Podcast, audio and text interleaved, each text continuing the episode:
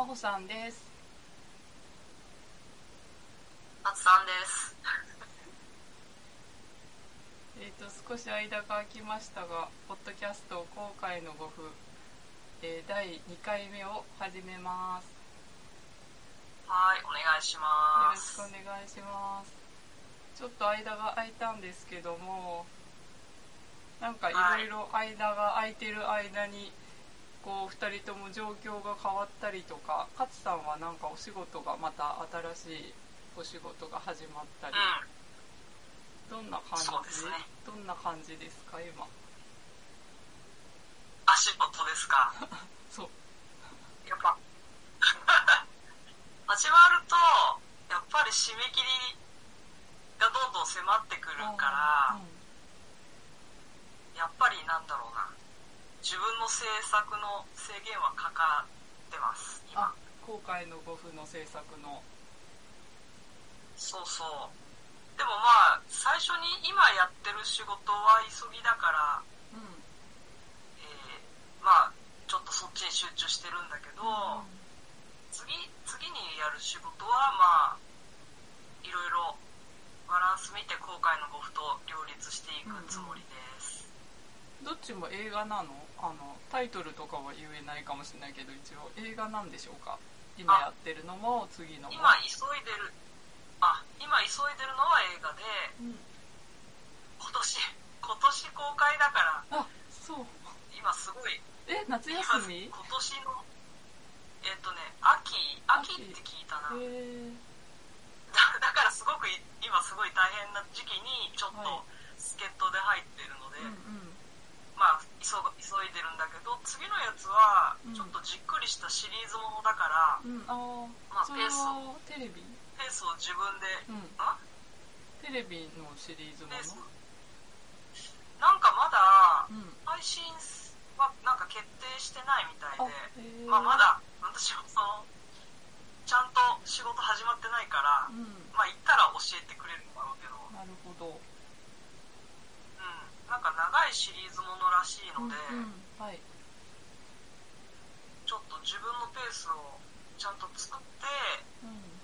えー自分の後悔の5分の制作も両立してやるつもりです。なるほど。なんかね、この間が空いちゃったのは私が展示をしてたりしてたのもあったんですけど、しそう、4月、古典だよね。そう、まだ今開催中で、あの、神戸でやってるんですけど、なんか、はい。そう4月はやっぱりその5月の今月1ヶ月間の結構長丁場の展示なので割とこの5月の展示が年間の核核みたいな感じになっててなんか私のその作品の制作のなんかスタートがなんだかもうここ10年ぐらいその5月のこの展示から始まるみたいな感覚がどうもあってなので結構あそうそう1年間いろいろこう受け取ってきたものが現れてきてそれを作り始めるのが3月の終わりぐらいから4月いっぱい作って5月にあの展示が始まるみたいなパターンなので結構もう4月に入っちゃうと結構他のことが全部こう個展に集約していくみたいな。そうだよそうね。そう感じに時な間が空いても、うん。時間が空いても自分をなんか整えるみたいな、ちょっと他からうん。あんまり乱されないで集中したいよね。多分シャットアウトしたりしてるつもりはないけど多分自分が拾えるものが全部その個展のテーマに沿ったものに多分なっていっちゃうと思うので、まあ、4月とかすごい春のいい時期でいろんな展示のお誘いとかいろいろあったりしてもちょっとなんかなんだろうその器用にできないっていうか。うん。うん、なんかその時はちょっとあのじ今自分の中からこうどんどん湧いてくるものに集中してそこに関わるものがどんどんこうなんかもう本当に情報量が多くってこう気が付く点もそのターゲット決めてるだけに気が付く点もすごい多いしなぜかそれに付随して登場する人物が現れたりとかなんかこうまるでシナリオのよう物語のシナリオの中にいるみたいな感じで流れ始めるからなんかやっぱりそうなっちゃうね4月と。で今年は展示始まっちゃうと基本的にまギャラリーさんの方が作品に理解の深い方なのであの本当安心してお任せする感じだったんだけど今年はちょっとあの本当にそのギャラリーさん自体がちょっともう本当宇宙船だか惑星だかになったぐらいのものすごいエネルギーと熱量だったか、ままあ、今開催中なんですけどなのであの本当自分もそっちにいるみたいな感じ。あのこなんだろうその会場に会期中もずっと一緒にいるみたいな感覚があってちょっと他のことが5月できなくなってて 常にいるみたいなだからなんだろうね。ほんと一体感っていうか同じ星みたいなちょっと不思議なこれまでにない感じだったかなっていう。自分でもなんかもう作品に値段貼ってたら棚に並べて売るみたいなこう作り手とお客さんみたいなこう垣根をなくしたいってずっと思ってたのが結構今回それができてるような気がしててそうなってくるともうほんと一つのなんだろう一つのもう一つの星みたいな。あギャラリーさんその、えーと、今回フリートークライブでギャラリーのオーナーさんと私と3回にわたってあのトークを、あの Zoom でさせてもらって勝さんも全3回全部参加してもらってありがとうございました。あ、はい、とても楽しかったです。ありがたいです。でなんかそのなんかトークの中でもあそのオーナーさんが言ってたんですけどおっしゃってたことは、はい、その一人一人が星ででその星が一つの太陽系とか銀河系かわかんないけどそういう一つのこうまた塊のものをに表してるというか集まってきてそうなってるみたいな巡り巡ってそうなってるみたいな話をしていたと思うんですけど最終回の時ですね。なんか本当にそういう感じで同じこう同じ整形を構成してるみたいな私も今回だからちょっと本当あそこの会場が今宇宙みたいになってて面白いなと思ってるんだけれども。あの、ね、5月28日の18時まで神戸の元町すぐ駅前のギャラリーアルガさんで固定してますので。よかったら。28日。うん。あともうちょっとなんだけれども。うん。今度の日曜日までそう。うん。きらめき降り立つっていう。きらめきっていう字がちょっとあんまり見ない字なんだけど、字がいいよね。そう。ねそのきらめきっていうのに使った文字がそのもともと遡るとすごい話が長くなっちゃうんだけどその立花植物の立花の話になるんですけどその立花っていう字を分解すると木片に矛があって矛の下に矛を立てる台座の多分日本だとも今あんまりあの現代では使われないんだけどお読みだと「今日」って「強々とした」みたいな風に使うらし いんだけど「今日」ってい。うあの明らかっていう風に多分パソコンでも打つと変換で出てくる文字なんだけど本来はそのあのなんだろう洞穴住居の洞穴住居って洞窟だから明かりが入る場所ってまあ基本的に1箇所なんだけれどもその洞穴住居の明かり取りの窓の形を表した文字らしいですね。その